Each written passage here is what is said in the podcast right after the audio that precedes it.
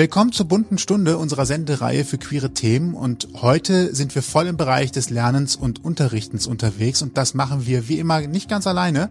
Ich bin Sebastian. Und ich bin Toni und unsere heutige Gesprächspartnerin unterrichtet Lach-Yoga, ist Lehrerin an einer Schule und engagiert sich unter anderem innerhalb des queeren Projekts Schule der Vielfalt.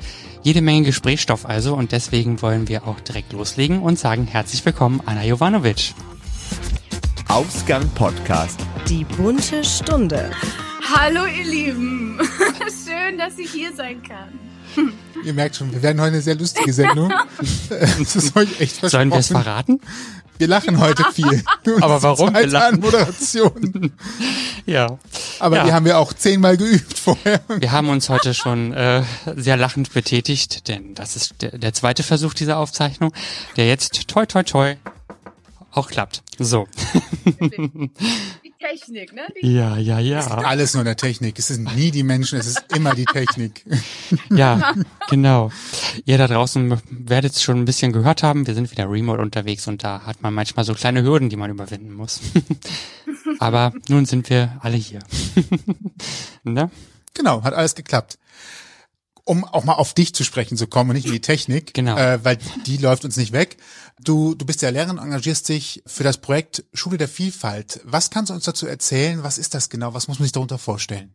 Genau. Also vielleicht fange ich erstmal an zu erzählen, dass Schule ja wirklich einfach so ein Spiegelbild unserer Gesellschaft ist. Und dann ist es leider natürlich nicht so, dass es ein diskriminierungsfreier Ort ist, sondern ganz im Gegenteil. Es täglich wirklich haben die Kinder, Jugendlichen und auch wir Lehrkräfte mit Diskriminierung einfach zu tun.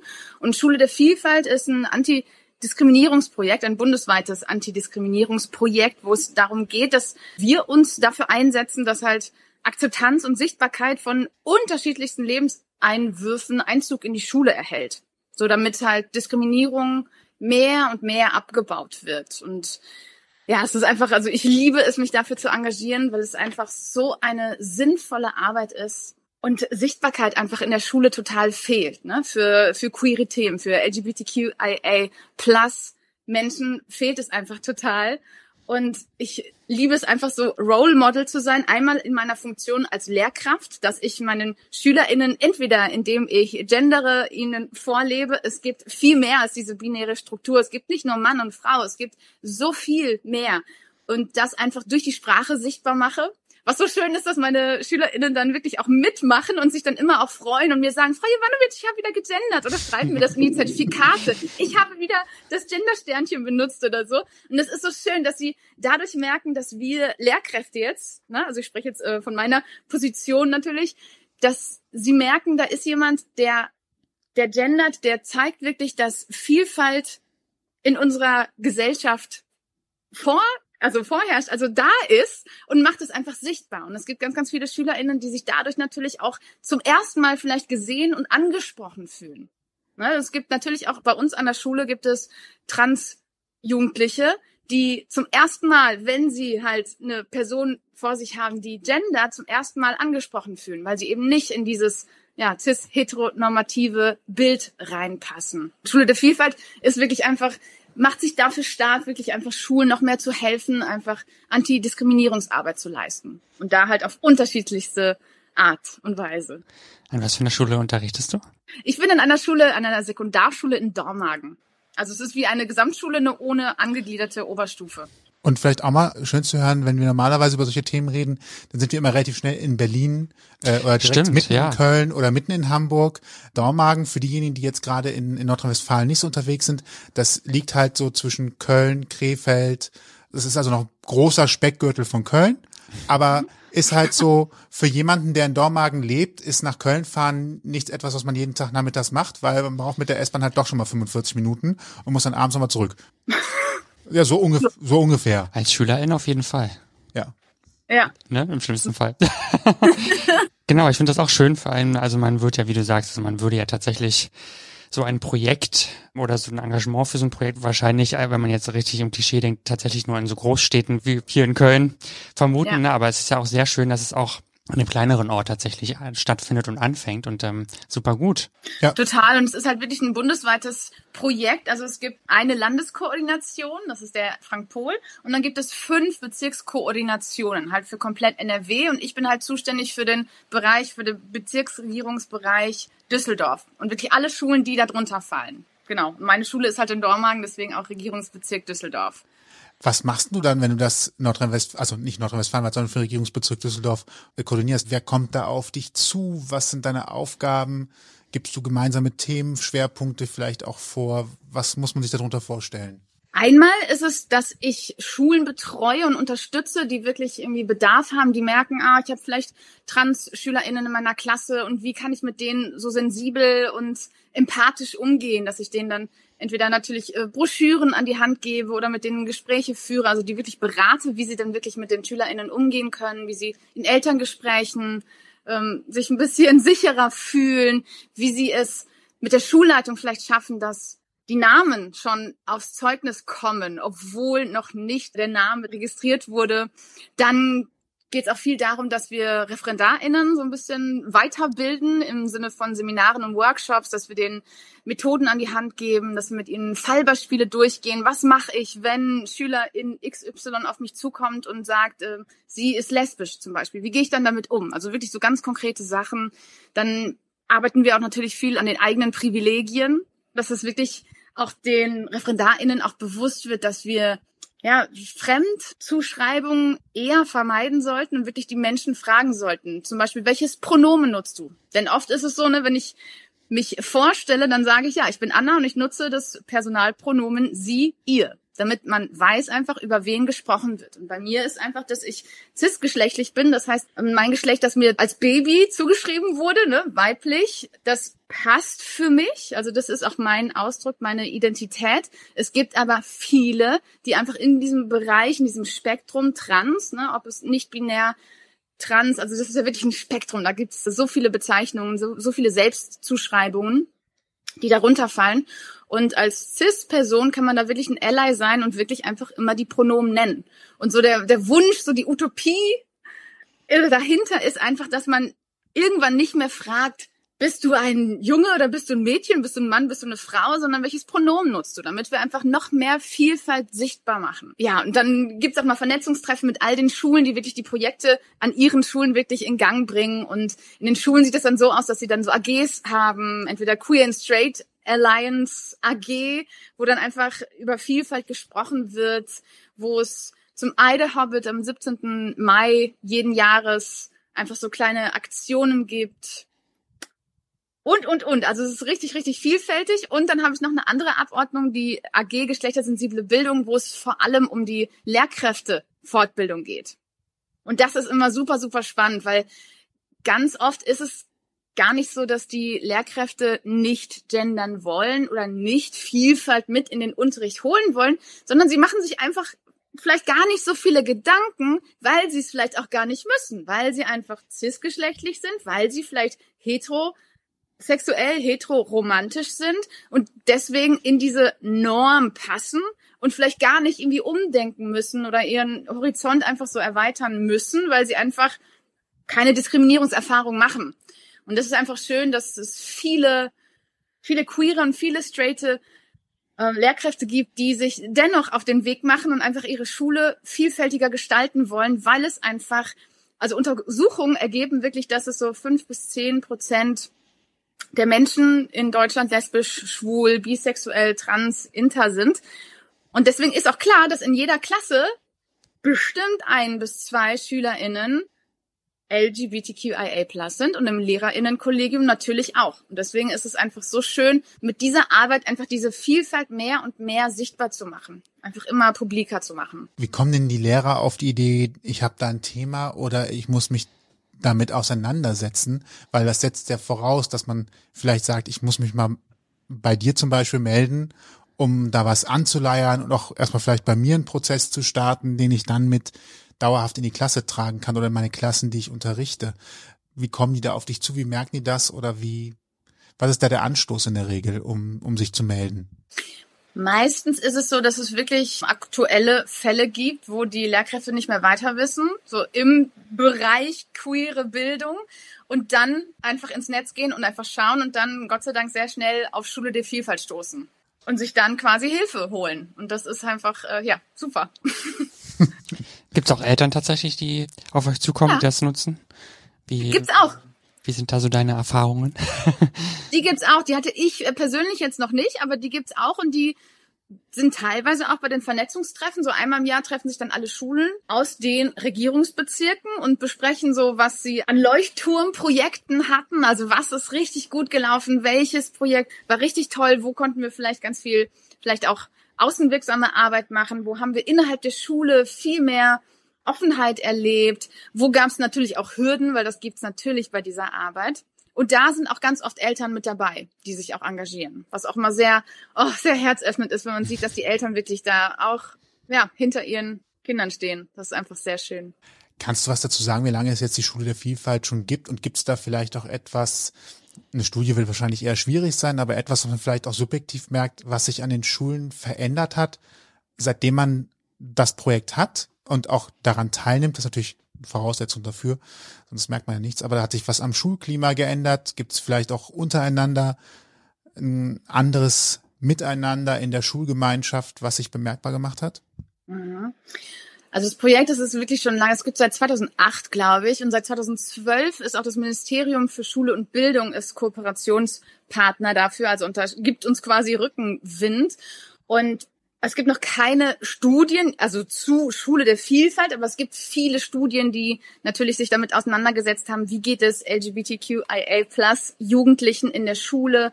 Und da ist ganz klar, dass es also eine signifikant höhere Suizidrate gibt bei den Jugendlichen und dass durch die Arbeit, wenn Lehrkräfte Vielfalt vorleben, entweder durchs Gendern oder Vielfalt wirklich im Unterricht sichtbar machen, dass es zum Beispiel in Matheaufgaben nicht diese typische Familie ist, so eine mittelständische Familie, Mutter, Vater, Kind, fahren jetzt zum Tanken, sondern dann sind es vielleicht die Mutter und die Mutter und die Tochter und der Sohn, dann gehen sie tanken und die Tochter tankt. Also, ne, das kann man ja super gut variieren oder in, in Geschichten, dass man das einfach so ummünzt, dass es auch ein homosexuelles Paar gibt zum Beispiel, wo man es gar nicht explizit anspricht, also dramatisieren nennt man das, ne, wenn man das wirklich explizit wirklich in den Raum stellt, sondern man es einfach mit einfließen lässt, so ganz harmonisch einfließen lässt. Und von Krell gibt es eine Studie, wo wirklich gezeigt wird, dass wenn Lehrkräfte wirklich sehr sensibel, sehr einfühlsam mit den SchülerInnen ins Gespräch kommen, sie wirklich auffangen mit all ihren Themen, die damit einhergehen, dass es ihnen einfach viel, viel besser geht. Weil ganz oft ist es leider auch der Fall, dass Lehrkräfte dann, wenn dann so Witze kommen wie, äh, du bist schwul oder das ist schwul, dass sie dann einfach mitlachen oder das abtun. So als wäre es ja gar nichts Schlimmes und jetzt hab dich mal nicht so. So dass das wirklich äh, sehr dazu beiträgt, dass das Klima einfach ein freundlicheres wird und einfach es offener gestaltet wird und dadurch einfach auch die SchülerInnen sich mehr und mehr akzeptieren in ihrer Individualität. Und dass da auch die Lehrkräfte, wenn sie aufhören zu sagen, oh, ich brauche mal drei starke Jungs, die mir die Tische tragen, sondern vielleicht einfach sagen, ich brauche drei starke Menschen. Ne, das ist sowas Kleines, Feines, aber das macht so einen Unterschied. Oder wenn nicht mehr, mal Mädchen kriegen die rosa Farbe, Jungs die Blaufarbe. Was ja auch total lustig ist, weil früher war ja eigentlich, ne, purpurrot und ne, es war ja eigentlich voll die Jungenfarbe. Also wenn man so kleine, feine Feinjustierung betreibt im Alltag, dann trägt es wirklich dazu bei, dass die SchülerInnen, die Lehrkräfte, die Eltern, alle an Schule Beteiligten sich einfach wohler fühlen, weil wirklich die Personen so sein dürfen, wie sie sind. Das ist natürlich so eine Utopie, dass, dass irgendwann alle sich so sehen, aber ne, so ganz in Harmonie und liebevoll miteinander sind, das ist natürlich nicht immer so, aber es ist auf jeden Fall, es trägt dazu bei, dass weniger Diskriminierung erfahren wird. Wir haben ja schon gute Beispiele. Es gibt ja auch einige Influencer und Stars, die, obwohl sie männlich sind, auch rosa Pullis tragen oder das sogar als Statement setzen. Das klingt jetzt gerade so total, hm, aber gibt's halt immer öfter oder ist auch eher Normalität. Da bricht man ja auch so ein bisschen Klischees mit auf, indem man halt sagt, es gibt keine Farbe, die so typisch jemandem zuzuordnen ist. Ja, oder ein lieber Freund von uns, der in Hamburg an der Grundschule arbeitet und auch zum Beispiel über Kleidung eben suggeriert, dass es eben nicht nur schwarz und weiß oder eben männlich, weiblich, wie auch immer gibt und äh, sich mhm. auch mal einen Fingernagel lackiert und damit in die Schule geht und den Schülern eben auch das zeigt, dass das auch normal ist, ja, und äh, irgendwie nichts, was ein Geschlecht haben muss unbedingt und ähm, das ist auch echt total schön zu sehen, also dass da auch eine Entwicklung ähm, stattfindet, ne. Ich würde jetzt mal recht klischeemäßig sagen, vor allem bei jungen Lehrkräften, ich weiß gar nicht, ob das nicht einfach zu pauschalisiert ist, aber zumindest nehme ich das von jungen Lehrkräften wahr, dass die Entwicklung da gerade auch sehr stark ja mit einhergeht. Ich weiß nicht, was ist so deine Erfahrung? Ja, man, man denkt das so, ne, dass ja, ja, Lehrkräfte genau. da irgendwie offener sind und so. Äh, Ich habe die Erfahrung gemacht, dass es tatsächlich wirklich, wie du sagst, und dass man es gar nicht so pauschalisieren kann, sondern dass es wirklich, dass es an der Person selbst liegt. Ne? Und ob die Person selber an sich arbeitet und wirklich mal hinterfragt, wie spreche ich? Wen spreche ich eigentlich an? Wen möchte ich mit meiner Sprache überhaupt erreichen? Und wie möchte ich die Person erreichen? Und dann kann das wirklich eine junge Lehrkraft sein, eine super weise, fortgeschrittenen Alters sein. Das Spektrum ist da auch wirklich riesig. Aber man merkt, die Personen, die sich mit sich auch auseinandersetzen, die sind einfach viel, viel offener. Weil sie dann einfach auch den Blick für die Kinder und Jugendlichen haben. Und nicht so mit Scheuklappen einfach durch die Schule laufen und so denken, ja, Nein, es gibt nur Männer und Frauen, mehr gibt es nicht. Es gibt nur Heterosexualität, Heteroromantik, alles andere ist nicht normal. Ne, die gibt es natürlich nach wie vor. Dennoch gibt es eine große Anzahl an Lehrkräften und äh, SchulsozialarbeiterInnen, die sich wirklich dafür einsetzen, dass Vielfalt sichtbar wird und gelebt wird, vorgelebt wird. Wie schwierig ist es denn für queere Lehrer selbst äh, in der Schule vielleicht auch zu sagen, ich bin queer? Ist das ein Thema? Geht man diesen Schritt? Gibt es da vielleicht noch welche, die Vorbehalte haben, das zu tun, weil sie ungewiss davor sind, wie die Schüler reagieren?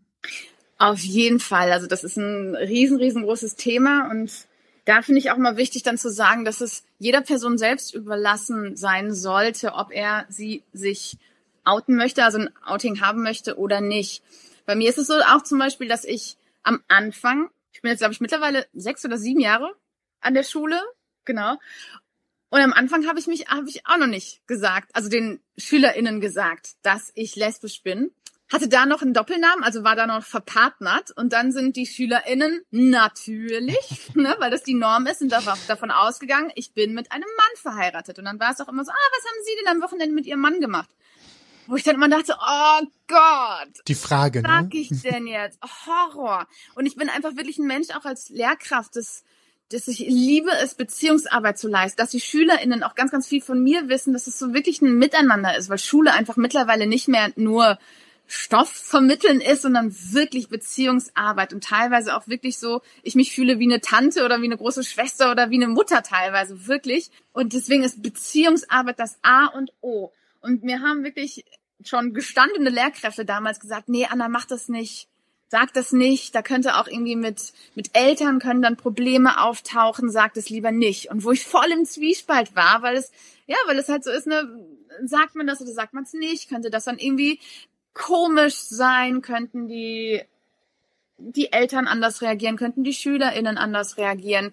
Und mittlerweile, ich glaube seit vier Jahren oder so, bin ich halt wirklich offen damit. Und ich genieße das einfach so, alles ansprechen zu können. Ne? Natürlich habe ich, also erzähle ich natürlich nicht alles, wenn es so mega ins Private geht, aber dass ich natürlich dann erzähle, wie meine private Situation ist, das finde ich irgendwie, also für mich ist es so das Natürlichste und ich bin ja so froh drum, dass ich diesen Schritt auch gegangen bin in meinem Fall ist es auch gut gegangen. Es gibt natürlich auch bestimmt Fälle, wo es einfach nicht so einfach ist, wo die Schulleitung vielleicht auch sagt, dass man sein Coming Out nicht haben darf. Bei uns war es jetzt zum Beispiel glücklicherweise, dass es gut ging und dass ich mich damit wohlfühle und ich genieße das so, dass ich wirklich als Role Model den SchülerInnen wirklich vorlebe, ich bin queer, ich bin eine Lehrkraft, ich zeige Sichtbarkeit und dass sie dann wirklich auch das Gefühl haben, wirklich, ah, wir haben da jemanden, an den wir uns wenden können. Mit der Frau Jovanovic können wir sprechen, die versteht uns und die tut das nicht ab. Einfach so, ach,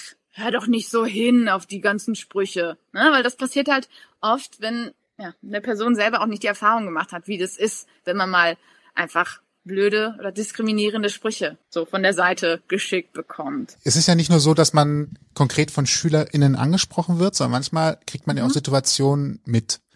Und anstatt daran vorbeizugehen oder es vielleicht einfach geschehen zu lassen mhm. und sagen, hat sich ja jetzt keiner beschwert, warum sollte ich jetzt eingreifen, gehst du oder auch deine KollegInnen dann hin und sprechen das dann konkret an und sagen, ja, Konflikte haben, haben wir alle, Streit gehört dazu, Diskurs auch, aber das war jetzt echt diskriminierend und blöd deiner Mitschülerin gegenüber?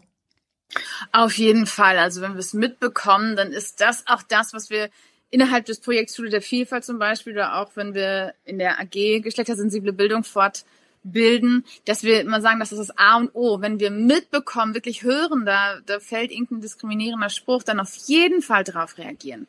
Und dann ja, dann nicht mit so erhobenem Zeigefinger, ne, das macht man nicht, sondern einfach schaut, was, was steckt dahinter, weil teilweise wissen die SchülerInnen gar nicht, was sie da von sich geben, wenn es jüngere SchülerInnen sind, ne.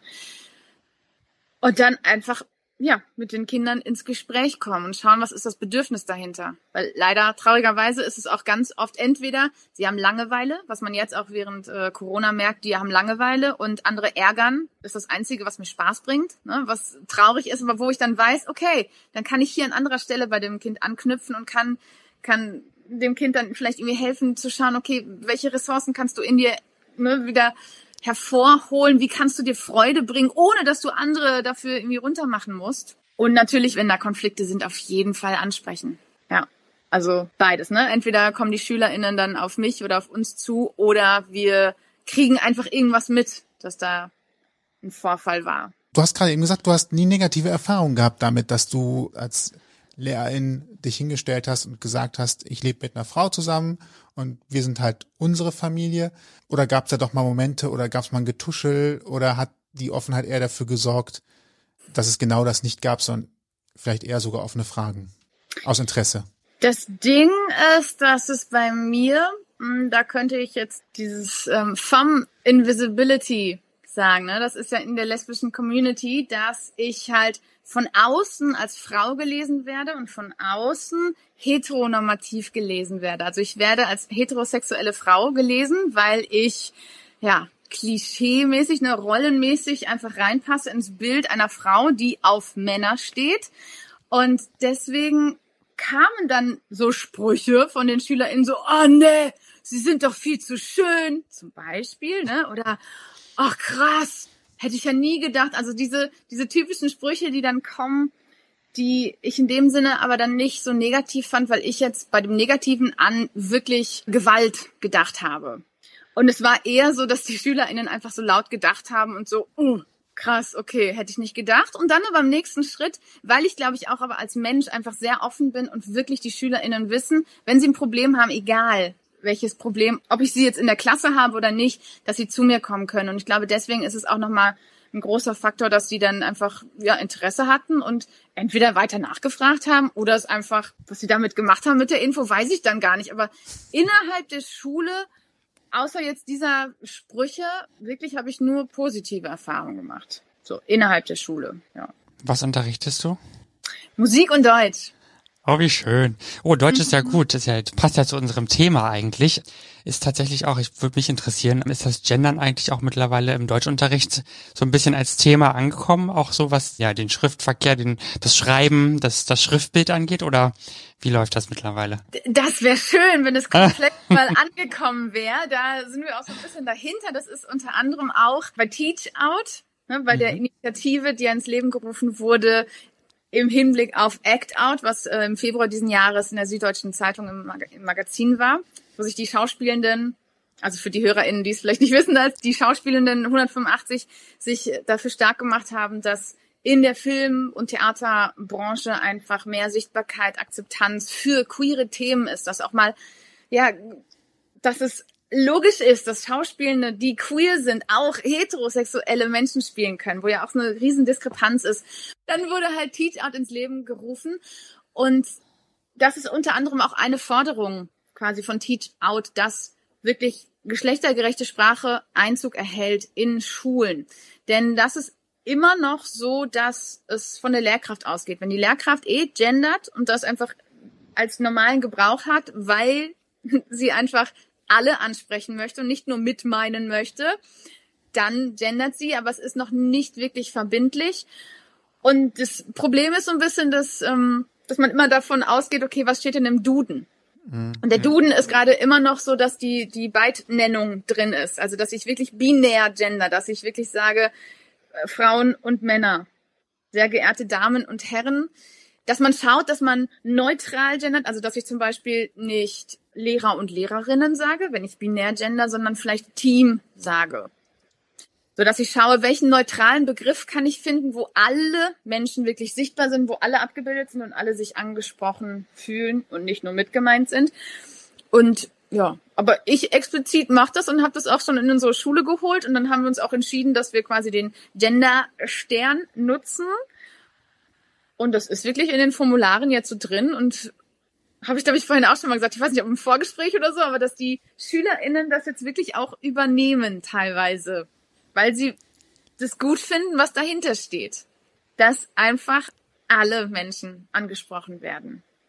Heißt aber auch, dass sowas wie Schulbücher definitiv noch äh, ganz normal binär, also was ist ganz normal, dass die Schulbücher binär arbeiten. Das heißt, da sind einfach noch die sind einfach die Bücher der letzten 50 Jahre.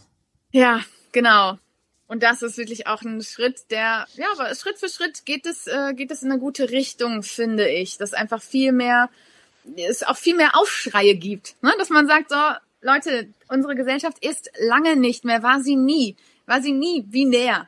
Das ist einfach, ne, weil wir, sind einfach immer noch in diesen Strukturen gefangen, alle. Ne? Wir repräsentieren teilweise auch die, äh, reproduzieren diese cis-heteronormative Welt einfach ganz oft unbewusst einfach mit. Das sind einfach so strukturelle, strukturelle Dinge, die wir teilweise gar nicht so bewusst haben. Und das wird, glaube ich, noch dauern, bis das wirklich dann so Einzug in alle Schulbücher erhält und wirklich in Einzug in alle Köpfe erhält.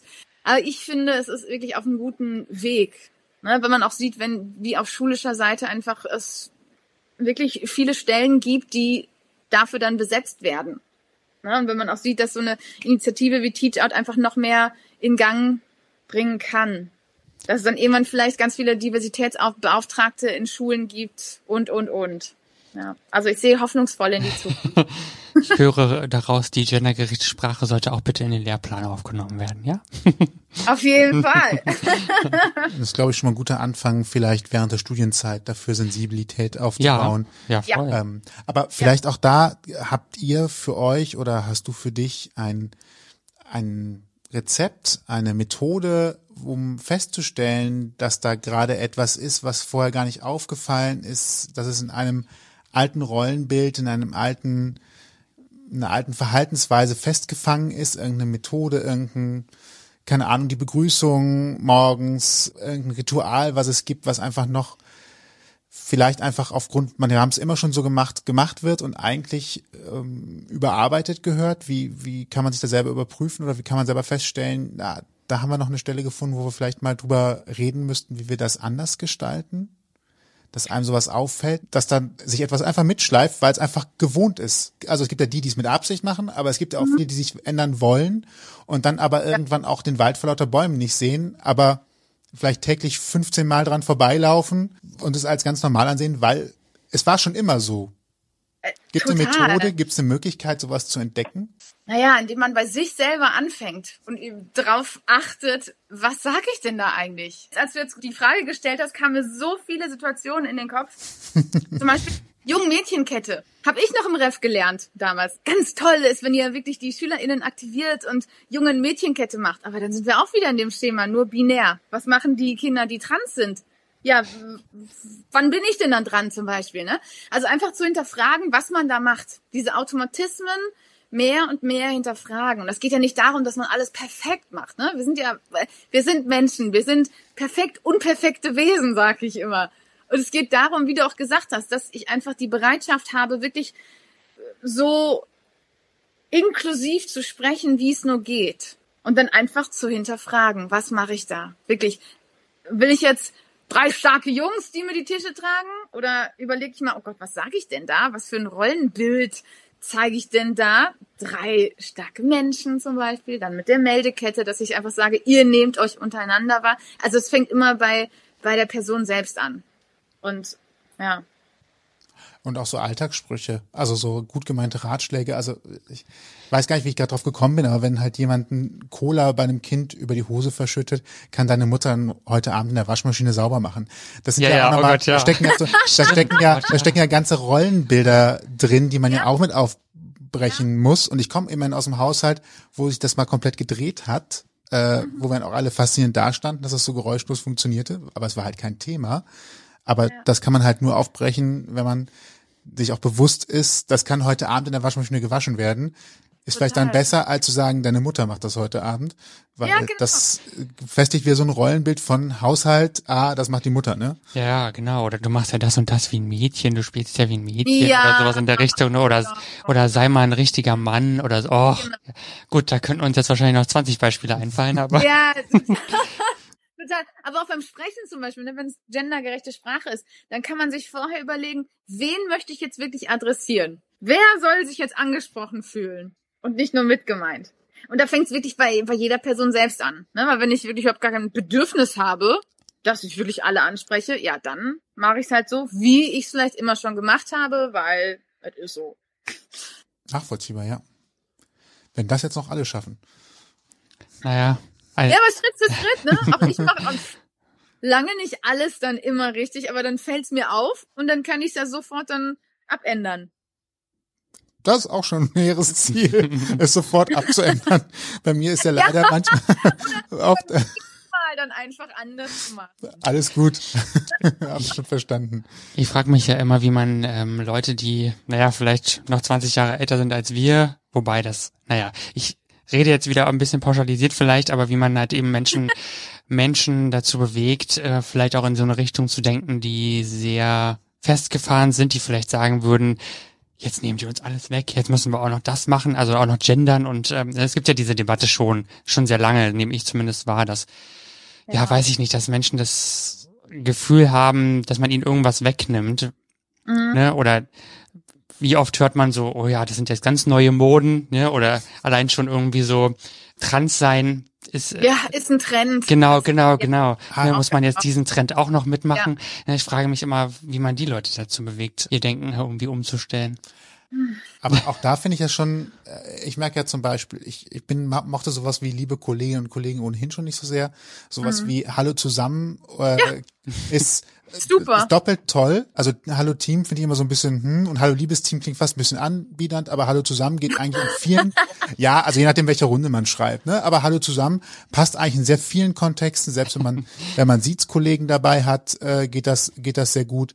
Ähm, äh, es ist, also dann gibt's ja viele Möglichkeiten. Hallo in die Runde klingt ein bisschen unpersönlicher, aber geht auch nochmal, es zeigt halt immerhin eine Gemeinschaft oder eben wissen ja alle, ja, alle die, die hier im Verteiler sind, kriegen diese Informationen.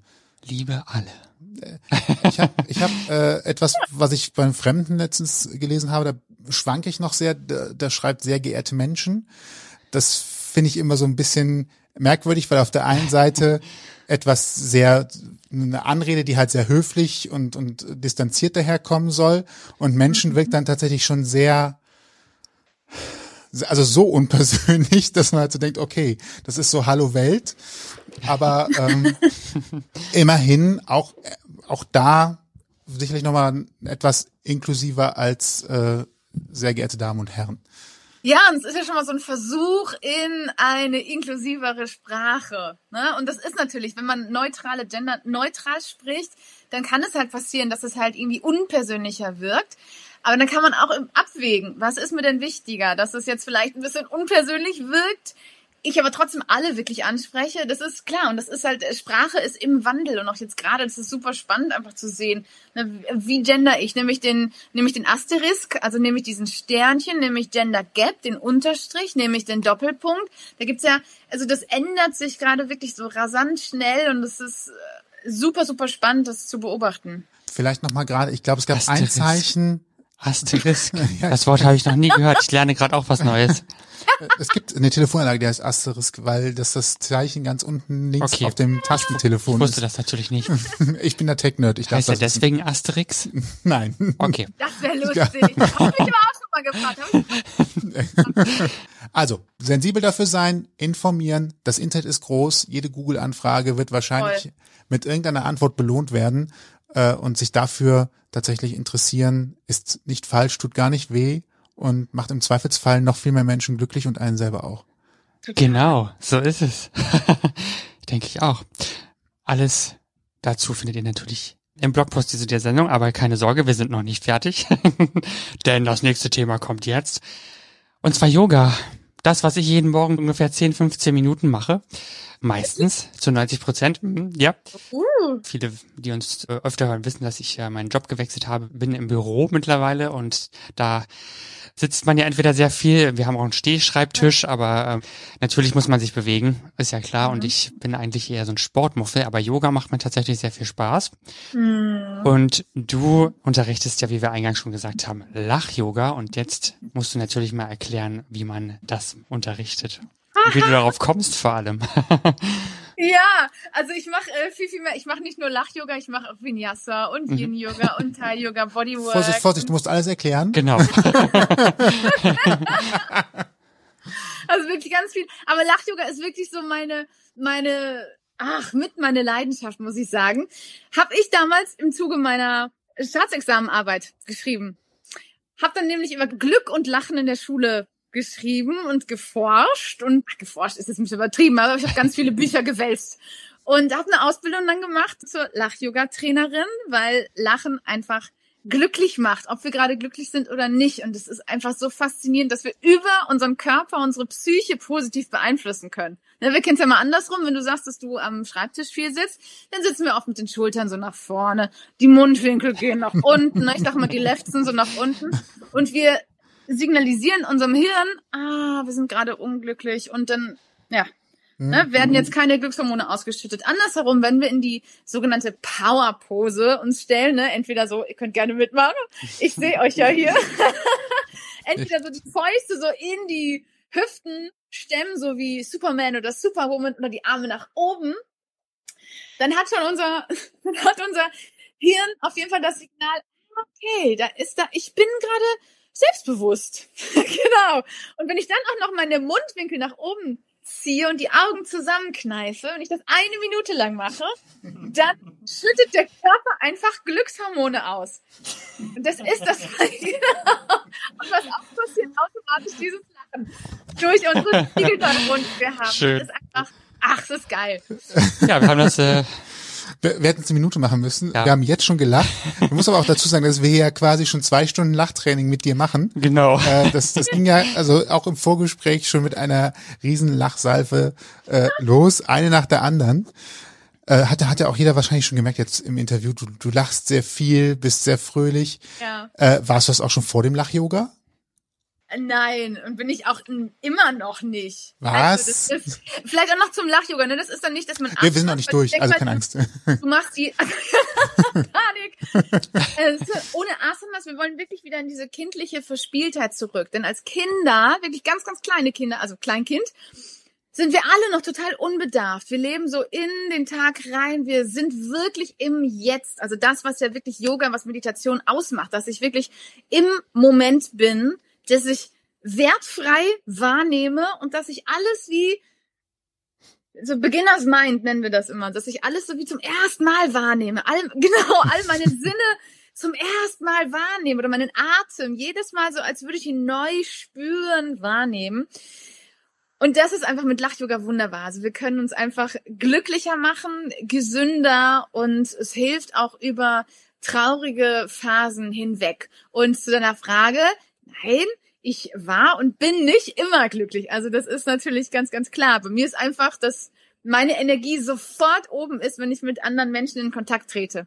So, das ist einfach, das ist wirklich, mittlerweile weiß ich, es ist einfach mein Na- Naturell. So, ich bin dann einfach so, dann ist die Energie einfach hoch und dann fange ich auch viel an zu lachen, weil es einfach so, weil ich es dann einfach so im Moment genieße und hatte aber, pfuh, wenn ich das jetzt alles aufdecke, also euch jetzt erzähle, dann sind viele Stunden noch hier, aber auf jeden Fall drei wirklich schlimme depressive Episoden, suizidale Gedanken, äh, soziale Phobie, also ich habe wirklich äh, Essstörungen, wirklich so ein Kladderadatsch an Dingen, die nicht, sich nicht gut anfühlen. Dann habe ich halt irgendwann angefangen, mir Dinge zu suchen, mir Tools zu suchen, Ausbildung zu machen, dass ich mir helfe, Therapien gemacht, dass ich mir helfe und ich merke, ich lehre einfach so unglaublich gerne. Also das, was ich an mir entdecke, merke, dass das irgendwie hilft, dass man ein leichteres Leben führen kann, das gebe ich so unfassbar gerne weiter und wirklich in jedem Bereich. Deswegen, ich mache so viel, weil ich einfach so viel angesammelt habe an Tools, die mir helfen und die liebe ich einfach weiterzugeben und dann zu sehen, dass andere dann auch ein Stück weit zufriedener und mehr bei sich durchs Leben gehen können. Ja. Voll schön.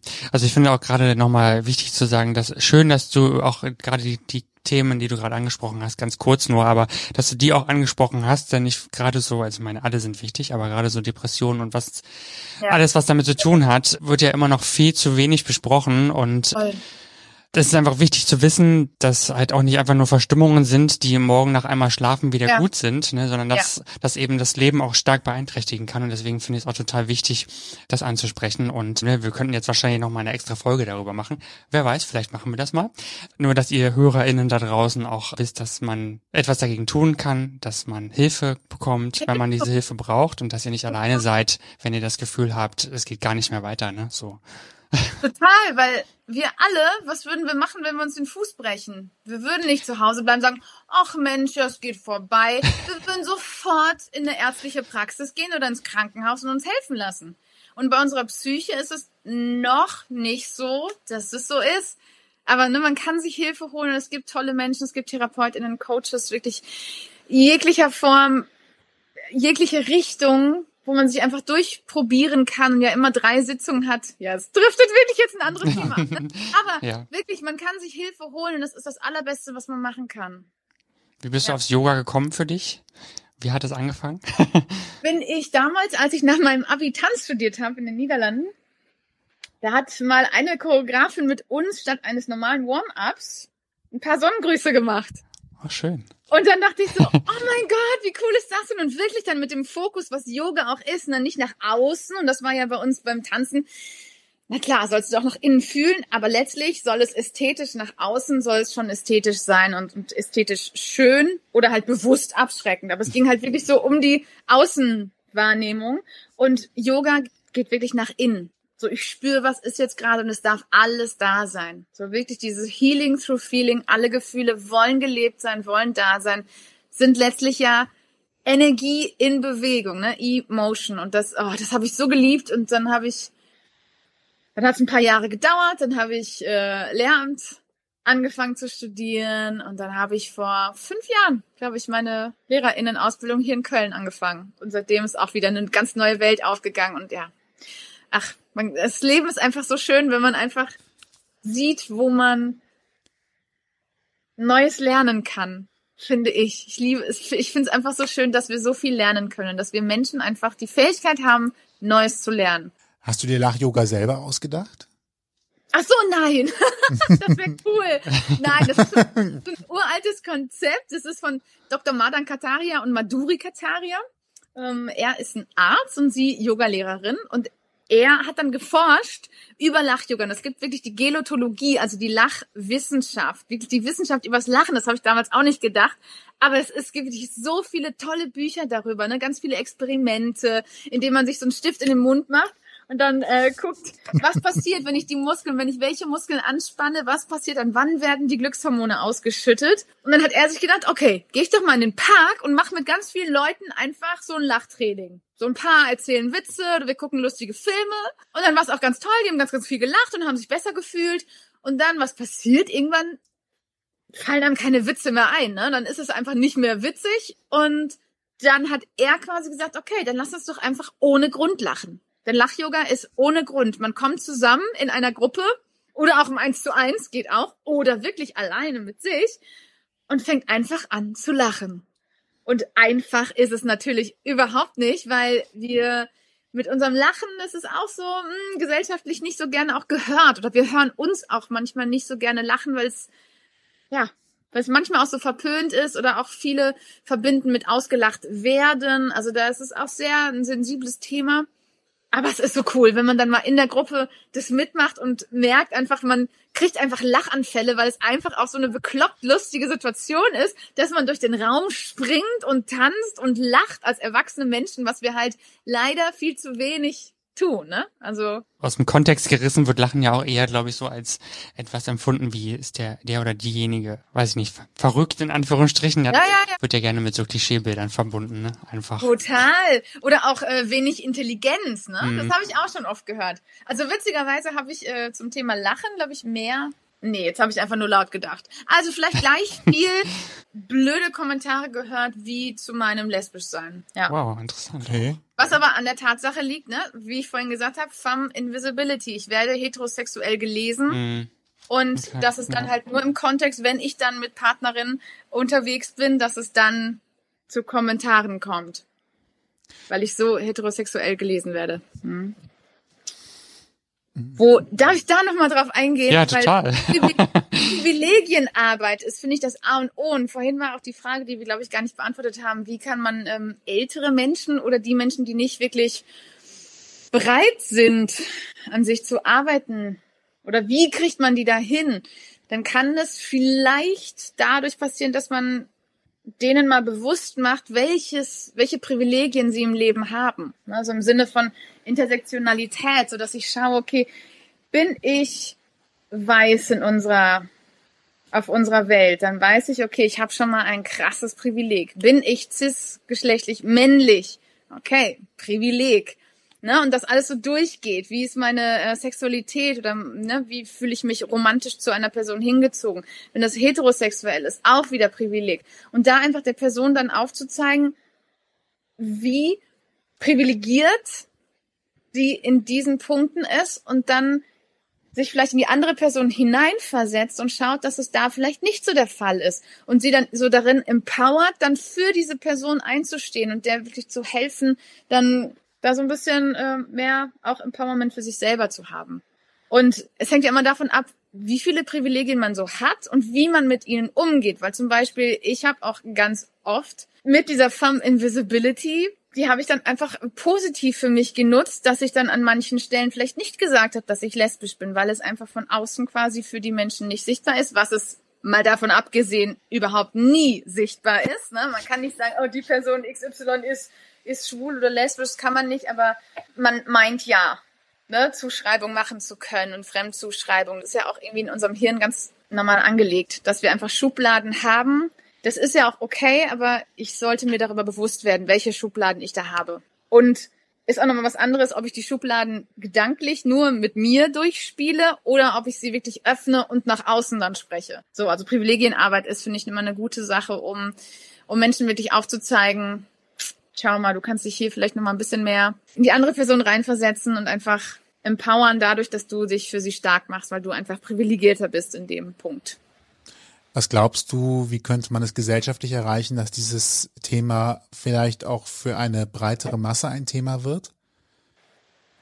Weil wir haben das ja jetzt quasi so, war für mich jetzt fast schon so eine eins zu eins Betrachtung, wie ich einen Kollegen kenne, der Interesse daran hat, auch merkt, da ist vielleicht ein Thema, woran er arbeiten oder sie arbeiten oder arbeiten sollte, ähm, wie dann habe ich eine relativ einfache Situation, aber wie schaffe ich es für eine große, breite Masse, sowas deutlich zu machen, dass es dann ein Thema gibt, wo sich alle mal Gedanken drüber machen sollten. Also denk über deine Privilegien nach und überleg, ob du in deinem Leben nicht vielleicht ein paar Dinge ändern möchtest und dich entweder für andere auch einsetzen möchtest oder deine Privilegien nicht dafür einsetzen möchtest, um die mit vielleicht nicht so vielen Privilegien zu unterstützen. Ist jetzt sehr philosophisch, gesellschaftspolitisch. Ja, das ist eine tolle, das ist eine tolle Frage. Ähm, ich überlege halt so, was eine Problemlösung sein könnte, ein Ansatz. Also das Problem kriegen wir nicht gelöst alleine, nicht sofort, nicht heute, aber vielleicht hast du ja. da schon einen Ansatz? Also auf jeden Fall die Sichtbarkeit erhöhen. Die Sichtbarkeit im Thema Diversität überhaupt. Das muss jetzt nicht nur sexuelle, geschlechtliche Vielfalt sein, sondern wirklich komplett Diversität, wirklich intersektional betrachtet. Ne? Also mehrere ähm, Überschneidungen von Diskriminierungserfahrungen, die man da erfahren kann. Sichtbarkeit erhöhen. Und ich finde, bei äh, Black Lives Matter war das das aller also das war, finde ich, so ein Ding, wo plötzlich, also viele, vielleicht bin ich da aber auch in einer Bubble, plötzlich angefangen haben, wirklich mal nachzudenken, okay, wie laufe ich durch die Welt? Und ich meine, ich bin ein ich bin ähm, nicht rassistisch, aber reicht es? Nein, es reicht nicht. Ich, ich sollte antirassistisch sein und mich als weiße Person mal wirklich mal informieren und wirklich mein Privileg positiv mal nutzen und dann auch diese Scham auch aushalten, ne? dass ich vieles vielleicht gar nicht weiß oder vielleicht auch mal rassistische Bemerkungen mache, so Alltagsrassismus das mir gar nicht be bewusst war, was natürlich einen Schamfaktor beinhalten kann. Aber das finde ich, da hat man voll gesehen, dass es gesamtgesellschaftlich wirklich viel in Gang gebracht hat und wirklich so, ja, wenn Menschen sich zusammentun und einfach losgehen für eine Sache, die einfach wichtig ist, ob es jetzt Black Lives Matter ist, ob es Act Out ist, ob es Teach Out ist. Und letztlich auch da gibt's, glaube ich, ganz, ganz viele, die das gar nicht mitgekriegt haben und nicht an sich gearbeitet haben. Ne? Also wird es auch geben. Und deswegen ist das A und O, dass die Menschen an sich selber anfangen. Und ja, man kann halt niemanden zwingen. Ne? Man kann auch nicht bei Therapie zum Beispiel, man kann niemanden äh, therapieren, der nicht therapiert werden möchte. Also das ist so. Heißt Hilfe aber auch. Selbsthilfe. Man kann ganz viele Angebote schaffen, aber ob sie dann umgesetzt werden, weiß ich nicht. Gehen wir also einfach mal vom Schneeballeffekt aus, dass wenn genug ja. anfangen an sich zu arbeiten, ja. dann immer mehr Schneebälle durch die Luft fliegen, die dafür sorgen, dass wir alle an uns arbeiten. Total. Und da finde ich auch die sozialen Medien einfach genial. Wenn ich mal an meine äh, Jugend und Kindheit zurückdenke, wer da jetzt im Thema äh, geschlechtliche sexuelle Vielfalt sichtbar war, dann war das Heller von Sinn. So, das war die einzige Person, die die für mich dann queer war. So, und das ist so krass. Und heutzutage, ich gucke auf Insta, ich gucke überall, es gibt einfach super viele Role Model. Und das finde ich so schön für die, für die jüngeren Generationen. Das ist einfach, dass sie sich nicht mehr so alleine fühlen müssen, sondern sehen, ah, okay, vielleicht ist nicht gerade in meiner Klasse oder in meiner Schule oder in meiner Stadt, ne, wenn ich vielleicht ein bisschen dörflich lebe, vielleicht gibt's da irgendwie nicht so Gleichgesinnte, wo ich mich irgendwie wohlfühle, wo ich so ein Gefühl von Safe Space habe. Aber ich kann im Internet vielleicht Leute finden, die irgendwie auf meiner Wellenlänge sind und mich irgendwie verstehen können. So, das finde ich ist so schön.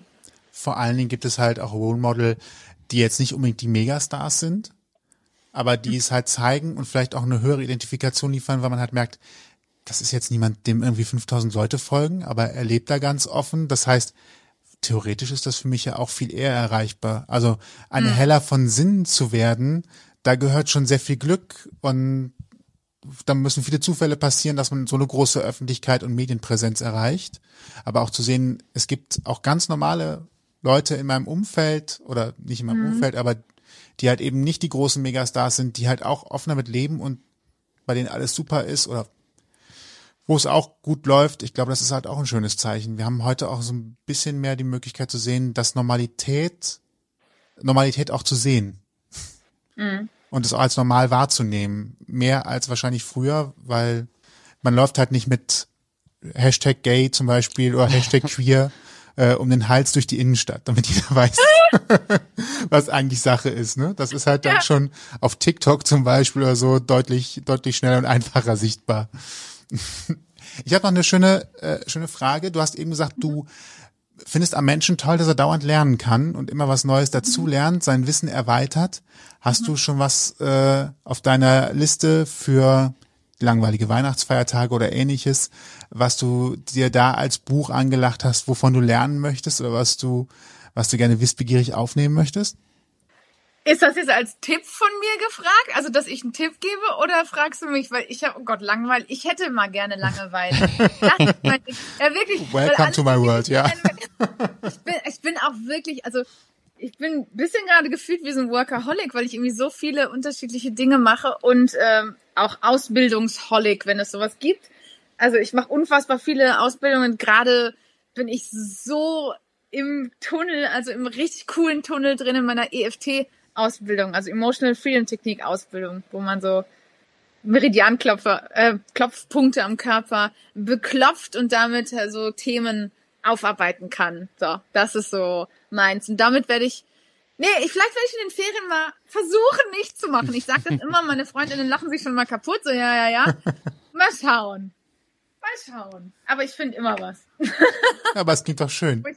Ja. Ja. Finde ich auch.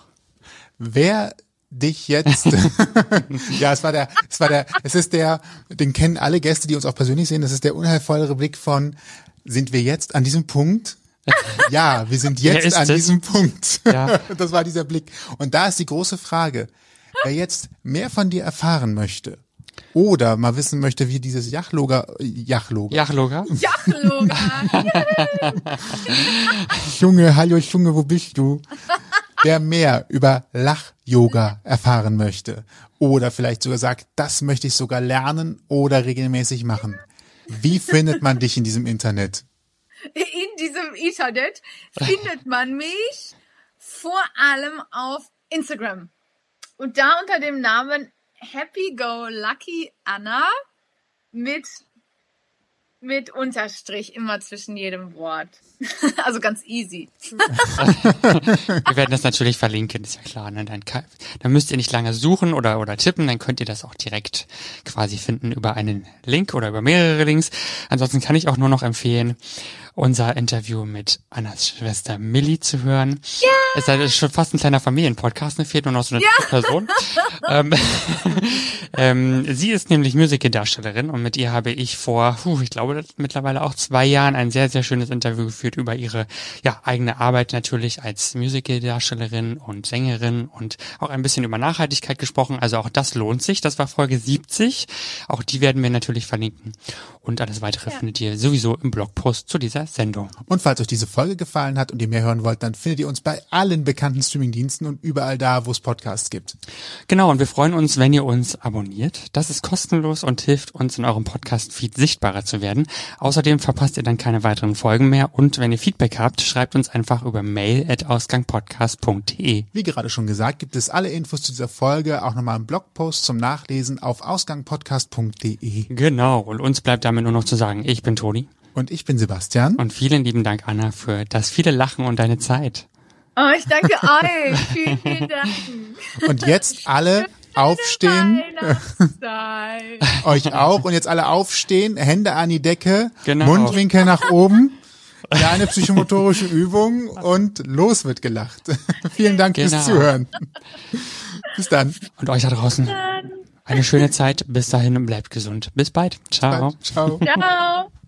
Ihr habt Themenvorschläge, möchtet zu Gast sein oder habt Feedback, meldet euch per Facebook, Twitter, Instagram oder E-Mail bei uns. Alle Möglichkeiten und Adressen findet ihr auf ausgangpodcast.de.